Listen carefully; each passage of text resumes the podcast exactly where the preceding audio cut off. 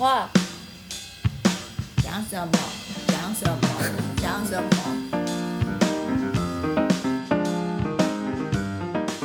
各位听众，大家好，欢迎收听《Sky in the World》再一次的播出。我们今天是人物专访的单元，今天是墙边期待已久的一天。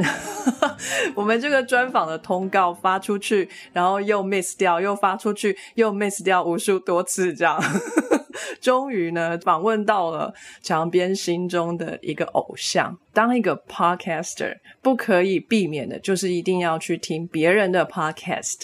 才会知道自己的 podcast 有哪里不足的地方。墙边最喜欢听的 podcast 就是静好听系列的这个知识好好玩，而知识好好玩里面有好几个不同的单元，呃，有心理学好好玩啊，物理好好玩，数学好好玩，但是呢，我最喜欢的就是语言好好玩。哦，这个节目真是一听就被吸引上了。就我从来不知道，原来我们每天在使用的语言有这么多知识呢，或者是那个 structure 整个结构在里头。原来我们把它当成是一种呃日常生活啊，自然而然的事情。原来有这么多的学问在背后，所以这是一个开启我视野的一个节目。我觉得。眼睛为之一亮。当然呢，更喜欢的是这个节目的主持人，这个你解释的非常的清晰，然后有时候也会学一点。奇奇怪怪的语言的声音等等的，就是非常的好玩，很有趣。嗯，那这个节目的主持人就成为我心中的偶像，一个以 podcaster 女神的这个形象出现在我的知识的面相当中。这个主持人的名字就叫做 i 主。我们今天请到了 i 主，请 i 主跟大家打声招呼。等一下，我一直笑，好想笑。哎，嗨，大家好，我是我是易如，或者叫 i 主都可以。呃，听说这个节目要用很多语言跟大家打招呼，所以我想想想看，我会的语言就是现在讲的中文，然后台语大概好，呃，Bonjour 或是说 Salut 的法文，还有什么 Good morning，现在也不是 morning 吧，还有 Konnichiwa，好。哦，很好很好，非常欢迎 i 九来到节目当中，蓬荜生辉，谢谢你，耶，很开心能够上你们节目，我也会听你们的节目，所以很开心。真的吗？真的，太开心了。听说这个很少文组的朋友会听得下去。好了，我其实也不是那么文诶，因为语言学不是那么文的科系。如果这样想，真的吗？嗯嗯，反正都要问我求学经验了，我就可以直接讲，我其实高中是理组的啊。哦，真的哦，对，我高中是读理组的，所以你你会觉得是用一种理组的这个理解方式去呃学习语言，所以并不那么文的一个学问这样子。对，首先应该是说我们的，诶我高中除了物理非常差，然后数学也考很差。数学数学有理解，但是考得很差之外，大部分人都还算蛮喜欢的。然后我以前其实很想要读心理系。然后后来没有读，就去我就跑去中文系。呃，读了中文系之后呢，那中文系我比较喜欢的其实是比较偏中文系里面的语言学的部分。那所以我到了博士班的时候就开始读语言学。那语言学它其实，如果你硬要说它文组，但是文组里面最理组的，因为我们也要学统计，我们也要学，现在也要学 coding，然后也要学。我们要学脑神经科学，我们要学比如说 ERP 之类的，就是当然是有不同的取向啦，但是就听起来很理吧，对不对？哦，真的。对呀。啊，哦，还好我一开始没有说我们踏出同温层了，这个其实是李祖也是有啦，也是有啦，就是如果真的要把我算在文组的话，也是可以的，没有问题。好的，好的，然后一个跨领域的专家这样来对啊，哦，不是不是专家，哎，等一下是跨领域。我听完跨领域我就回答了，对，跨领域，跨领域，对对对。OK，cool，非常有趣。过去的经验呢，我们就放在后面再说好了。先来跟大家说一说，i 主现在呢在忙些什么？我最近呢，名义上是在写论文，但实际上我最近其实没什么时间碰，因为我们毕业论文要两篇期刊发表，所以我还在等这篇期刊，已经审了半年了，所以准备要去跟。期刊委员 argue，对，那这件事先不谈的话，呃，我主要现在是我有在大学兼课兼大英文，教大英文这样子，然后另外一方面，我在平常的时候，我跑到科技公司去学 UX。就是 user experience 这样子。所以我现在在科技公司当 UX researcher 的 intern。哇，真的很跨界，又教英文，然后又是 coding 的部分吗？我 coding 我很久没做了啦，对，也学起来蛮好玩的，只是就是一直无限的 loop，然后就会很不爽这样子。感觉语言学学起来就什么都会了吗？呃，其实是看你要不要跨出哪一步哎，因为我们所上是在台湾的语言学界里面，他们各有不自各各自不同的取向。那台大的语言学，它是非常的偏向认知科学，我们基本上每一个学生都必须要修认知科学课程，然后再来是。coding 这件事情，系上老师有开，愿意的话，我觉得是很难得的机会，我自己都会推荐学弟妹去上啦。为什么语言学跟 coding 会扯上关系啊？应该是说，我们所处理的是大家应该听过 AI 或是自然语言处理。那 AI 跟自然语言处理很大的一部分要处理语言的，比如说呃一篇文章进来要怎么样阅读，要怎么样断词，那再来产出之后要怎么样让它。比较像是人类讲的话，呃，聊天机器人也是我们的范畴，AI 也是我们的范畴，还有比如说大资料库，反正跟自然语言处理的大部分语言学都会碰到，只是他们的研究方法跟资工系的方法会蛮不一样的，听起来就是非常的困难，好酷哦！我也觉得很困难，所以现在是就是语言学的博士生，然后博士 to be 这样子，就差那。临门一脚，赶快去 argue 这样子。对啊，但是也是要等他过，因为反正啊，我们所就是要求非常的高啦，就毕业门槛好高，哦，所以对啊，就是一直在等等文章过这样子。那说一下你的这个博士论文的主题是什么呢？嗯，我后来进了博士班之后，我以前是做声韵学的，就是声音的一些。奥妙之处。那后来到了博士班的时候，我的老师给我的方向就是我想做什么就做什么。那我的老师当时的方向是隐喻，就是 metaphor。所以我现在做的东西是，因为我很喜欢看漫画，我就在研究说漫画里面去怎么表现各种不同的感官。换句话说，就是比如说。听觉，比如说味觉，比如说触觉，它是怎么被漫画画出来的？所以我现在在研究的是感官之间的互换的这个问题。这边有语言吗？为什么我听不出来？视觉语言就是语言的定义非常的广，就是我们无论是呃文字的语言、语音的语言，或是图像、符号。那漫画其实就是结合了图像跟文字的语言嘛。我做的是视觉语言的部分，好帅气！我从来不知道不是文字的也是语言。就是广义来说啦，我们觉得语言是一种传递沟通的媒介的话，那。图像也有它沟通的方式，所以我会关注的其实不只是图像本身，我也是会关注它跟文字之间的关系。那我在研究里面，我也会碰触到说，好，我们在讲话的时候，我们可能会说你的声音好甜哦，我们会用甜去代表声音嘛？那我也会去对应说，OK，那我们在文字，我们这个 verbal conversation 里面，我们会这样讲。那在漫画里面，他们会这样表现吗？图像的话会这样表现吗？有没有其他的表现方式？我也会去比对，说图像跟我们说的 verbal conversation 会不会有什么样的差异？嗯，好有趣哦！你刚刚说到的这个 metaphor 比喻的部分，哈，我以为这个是文学，语言也是其中的一种。嗯，就是大家以前应该都考试，然后很讨厌那个什么明喻、暗喻。隐喻之类的东西，那但是呢，在语言学应该是，嗯，在一九八零、一九九零后吧，认知语言学对于 metaphor 开始产生了强烈的好奇心，所以呢，我们不再谈说呃文字上那种那种生硬的对应，我们比较谈的是概念，例如说，我们觉得 time is money，比如说时间就是金钱嘛，大家应该都听过。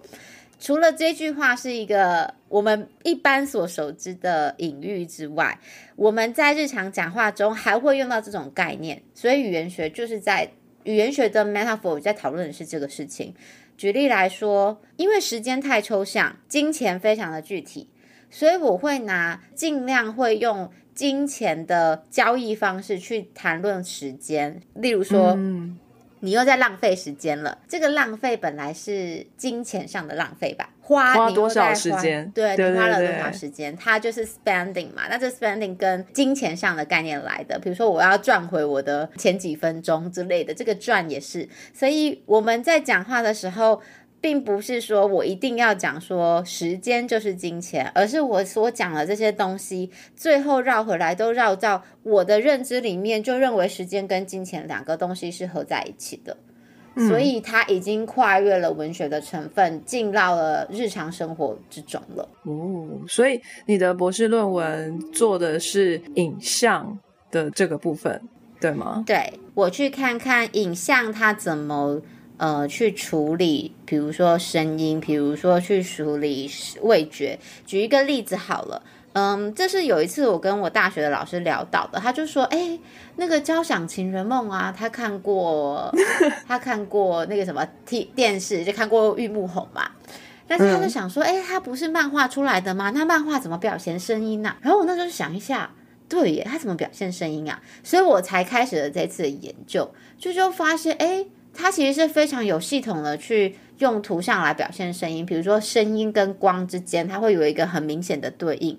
那这件事情呢，有趣的就有趣在我们其实人类有一种呃，如果心理学知道的话，有一个叫共感觉。那透过共感觉，有一些人会听声音，会感受到某一种光线，好像我们人与生俱来就有这样子的判断能力。例如说，第一，你会觉得可能是暗暗的。高一你可能会觉得亮亮的，在漫画里面它真的会有这样子的表现，所以这件事就还蛮有趣的。或是我们呃有一个心理学的东西叫 Bubakiki Effect，有两张图，一张图圆圆的，一张图刺刺的。那你要帮这两个东西命名的时候，一个叫 Buba，一个叫 Kiki，你会把哪一个对应到哪一个？那这个时候会发现。人类会倾向把那个刺刺的叫做 Kiki，然后圈圈的叫做 Buba。这是一种好像我们可以把触觉跟声音去做一种结合的感觉。那所以这种东西，这是一个很很明确的心理现象，而且是在不同的语言都出现过这样子的现象。那所以我在看漫画的时候也发现，哎，很明显哎，比如说重金摇滚双面人，他们所使用的 图像永远都是刺刺尖尖的。但是呢，你如果去看《四月是你的谎言》啊，《交响情人梦》啦，这种就是。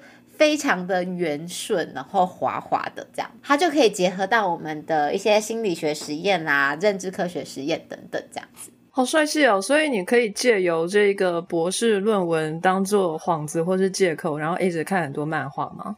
你答对了，其实就是这样。因为你知道以前啊，小时候总是会被说啊，又在看漫画，又在被看漫画。然后现在就是我可以光明正大就拿出漫画起来看，然后人家说，哎，你怎么又在看漫画？说嗯。我在做实验，做研究这样子。对，真的。可是你要怎么样把这些东西量化？你总不能说，哎，我感觉这一本漫画让我觉得刺刺的。这个不能写在论文里面吧？难道你要真的去一页一页的 scan 下来，然后用 AI 去 identify 有多少尖角在这边？比如小于三十度以上就叫尖角，你给我 define 一下，这样子吗？这件事情是蛮困难的，因为其实做 metaphor 的研究，它非常的牵涉到认知，我们现在的语言还没有办法处理到。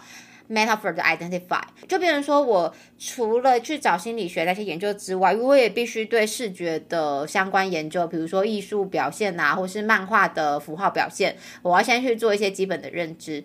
那漫画有所谓的漫符，就是漫画常见的符号，我就可以针对这些符号，有一些是比较尖刺的，有一些是比较圆润的。你在上面，你就是可以做一些统计，就是说，好，那这一页里面出现的偏向是哪一种，然后到时候再去跑统计这样子。现在就只能做到这样，因为呃，虽然有人跟我建议过其他的方式，但是目前为止，我觉得在 metaphor 研究有一点点难做到这件事，因为好像也很少。好像也没有听过有人是拿这件事情来做了，对，所以我们还是比较偏向，就是说它的图像，因为图像表现不只是我刚刚说尖刺嘛，它还有可能是整个图像的隐喻。那这个整个图像的隐喻，我现在没有办法用 AI 做，可能是我不会，所以现在就变成是这些都还是要由人工来 identify。那你需要很多个受众吗？还是受众只有你？就是你看过了算？应 该还是你要拿给爸爸看，跟妈妈看？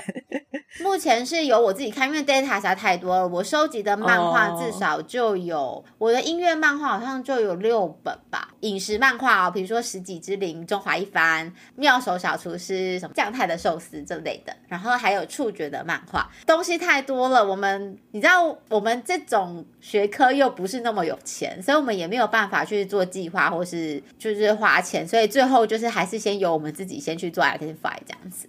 但是我们通常都是在 meeting 的时候，大家就会给一些回馈。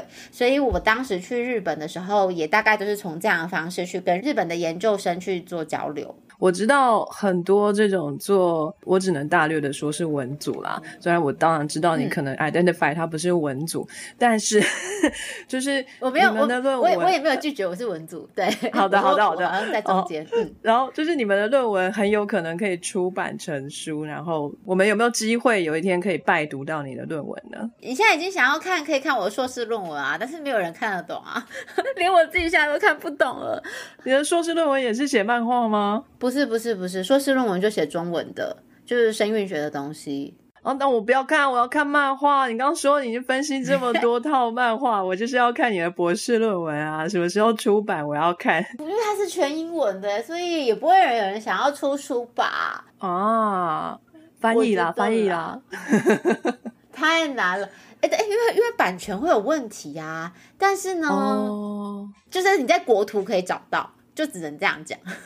好吧，我一定要去看，我一定要去看，看起来真的是太精彩了。所以在你的论文里面会出现漫画吗？会。然后，嗯，我们其实现在遇到一个问题，我也希望大家帮我集思广益一下。我们现在说到了几个觉呢，就是视觉嘛，然后味觉、嗅觉、听觉，然后还有触觉。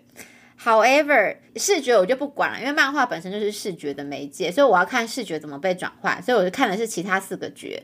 但是最大的问题是啊，我嗅觉跟味觉我找得到，我有香水漫画，我有品酒漫画，我的听觉我找得到，就是音乐漫画。但我找不到触觉的耶，所以呢卡了我非常的久。希望大家多多提供给我关于触觉的漫画。不过我们确实会在触觉漫画的 data 里面，应该会纳入情色漫画，因为情色漫画绝对是一个触觉非常重要的刺激感官，这个就会加入。我跟老师讨论过，老师非常的期待，所以应该是这个部分，我也很期待。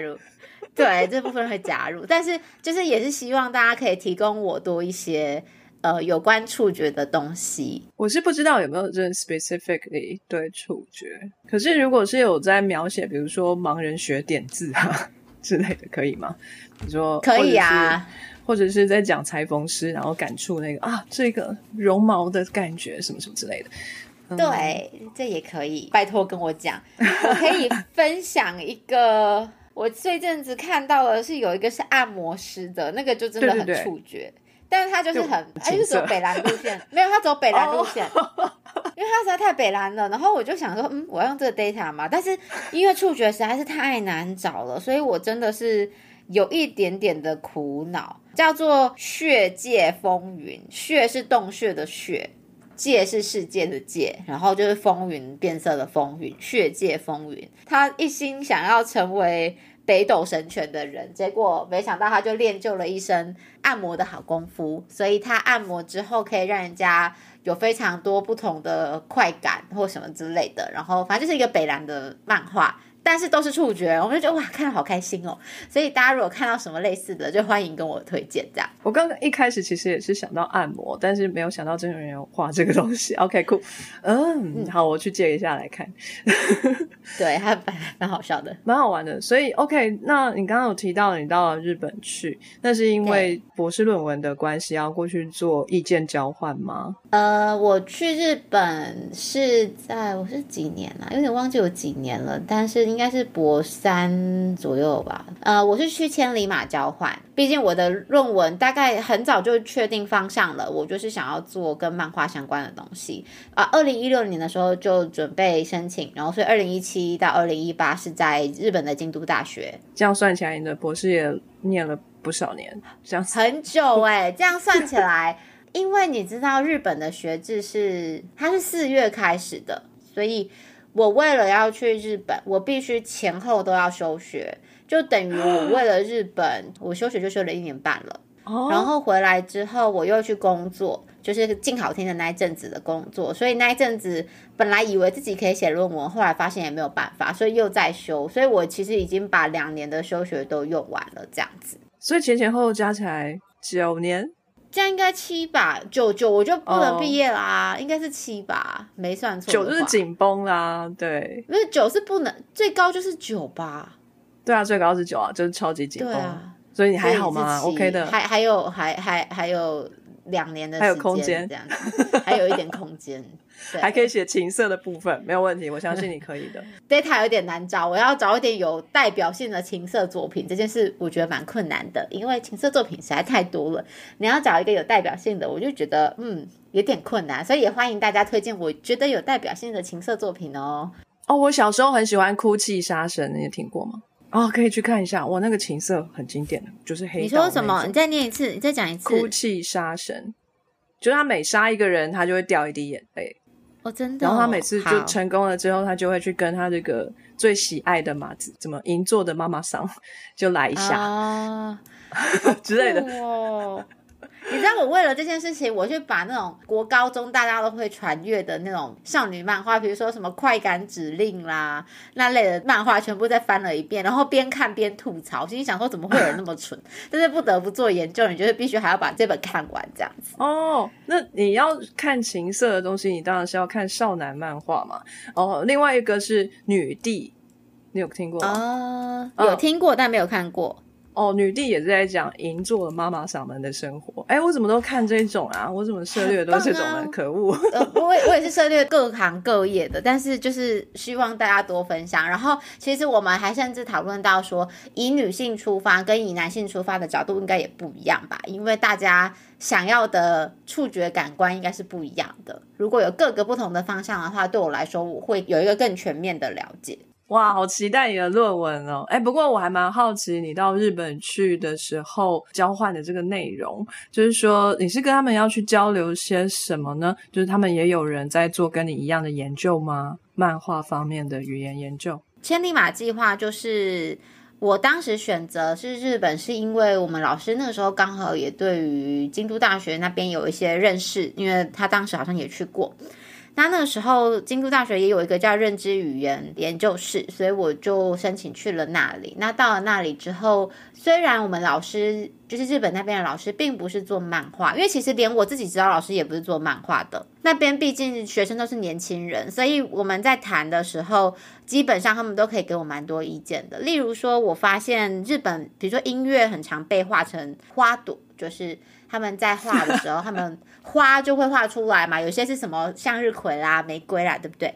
但是有一本漫画叫做《一弦定音》，他在弹那个古筝，非常热血哦。欢迎大家去看 Netflix 有他在弹那个古筝的时候呢，呃，他画的花就会偏向是樱花。那我就那时候在报告的时候，我就有说啊，可能是樱花是他们的国花吧。那跟他们交流之后，他们当然就会给我意见嘛。然后他们的意见就是说，哦，除了这样之外，他们知道他们的古筝曲啊。弹的第一首，练习的第一首，那首就叫 Sakura Sakura，自然而然的，他们就会把这两个去做很紧密的连接。所以说实在，我在那一边，我其实是还是做自己的研究，我只是去那边，比如说京都有京都漫画博物馆，或是我可以多跟这些朋友们交流，然后我可以多去采集一些其他的东西。但是基本上，我不像大家是研究室，然后进到研究室里面工作。我们虽然有 lab，我们比较大家还是各自做自己的研究。但是每一次都会去做 meeting 讨论这样子，生活比较其实还是像台湾一样，只是就是有更多的日本人啊，然后可以认识这样子。所以这边跟他们交流都要用日文吗？嘿嘿，我日文很差，所以很基本的那一种，就是日常生活很简单、很简单的对话，我要点餐我做得到，但是要深入谈到这种的时候，我真的是没有办法。那他们的 lab 大部分都会讲英文，所以基本上他们就会用英文跟我沟通，因为他们的老师英文也非常的好，然后他们的学生英文也是程度非常好，所以大部分都还是用英文沟通。学学语言学的嘛，这个各种语言都要会一点，就是难免的，是吗？是吗？希望希望做到，但是有些人有些语言学的人真的非常厉害，他可能至少就会是五五种十种语言，我真的没有办法。呃，学过语言学的一些基础的这种架构啊，或者是的知识之后，学一种新的语言会不会比较快啊？有好有坏，好的是你就会很认真的知道，比如说语法啊、语音的结构啊，那为什么会这样变化？呃，在这个部分会快一点，有时候是心理压力。比如说，大家第一堂课都会问你说：“哎，你是请自我介绍。”那如果你说你是言语系或者是语言系的话，大家就会老师就会特别的关注你，就会觉得说：“哇，你是语言学的耶，那你应该要很会讲吧？”那自然而然，那个心理压力加上来之后，我觉得那个学起来就不太快乐。所以有好有坏，但是确实如果知道的话。在比如说我们的语音啊，或是语法、词汇上面，是真的会有更有意识的在学习。好，那我还蛮好奇的。那既然说都是大部分的漫画，我们说的都是日本漫画嘛，然后会出现在你的论文里面的，应该也都是日本漫画。那有没有可能真的可以去访问到这些漫画的作者，去问他们，你们为什么想要用这样子的图去表示这样子的感觉呢？呃，说实在，我觉得这件事当然是目标，就是直接去问作画者。但是，我觉得这件事情会有非常大的难度，因为日本的漫画家，第一，他们都不太会真人受访啊，就是日本漫画家都蛮神秘的，因为对他们来说，日本漫画家甚至比明星还神秘，像是。对啊，刚练的牛妈，大家都没有看过他长怎么样啊？有出现在面前的，就是富坚义博或是尾田荣一郎之类的那么大部头。但是像是你看《鬼灭之刃》的作者，是知道他是谁吗？不知道。在这部分隐私的部分，本来就是一个问题，语言也是一个问题，他们有没有时间听你在那边讲话，也是一个问题。所以这件事情，我个人是觉得蛮困难的。但是我觉得反过来说。我们可以去做的是读者的 perception，读者有没有办法理解他们做出来的东西？所以我做那么多的收集那么多漫画，原因是因为我希望找到一个 pattern，就是是不是作者个人影响，还是真的在这个业界里面，或是说真的人类普遍都是这样画，这是一件事情。目前还没办法做到这件事情，那当然是期待可以做到。那另外一方面，如果未来有机会，其实。应该要去看看，大家在看到这些漫画，的时候是不是跟我一样，真的能感受到？如果没有办法的话，那也有可能是我自己的问题。反正就是，我觉得这两边都是可以讨论的，但是相较之下，去从读者可能会再更简单一点点。OK。学到很多新的东西。好，那拉回来在台湾这个部分，或者说到语言学的博士这个学位来讲好了。呃，因为我比较好奇哈，就是要怎么样去完成一部博士论文，在语言学的这个领域里头。当你进入这个博士班的时候，第一个跟指导老师接触到，对不对？然后去讨论这个。论文要写什么方向之类的，就是你跟指导老师一起共同讨论的吗？然后指导老师在你的论文里面是扮演什么样的角色呢？应该这样讲，就是我们如果到了进了博士班之后，其实跟硕士班蛮不一样的。硕士班基本上都在打底，但是博士班除了你的东西要有一个非常健全的基础之外，你必须还是要有一点创新。就是我觉得博士跟硕士最大的不同。那进了博士班之后，我的老师其实还蛮在意这个创新的部分，或是说这个东西到底能不能有一些 insight，就是我能不能做了这件事情之后，让人家觉得有耳目新的感觉。这件事情是我在博士班我试图想要做到的事情。那除了在题材上面，我选择的是漫画，大家可能说哇，好酷哦！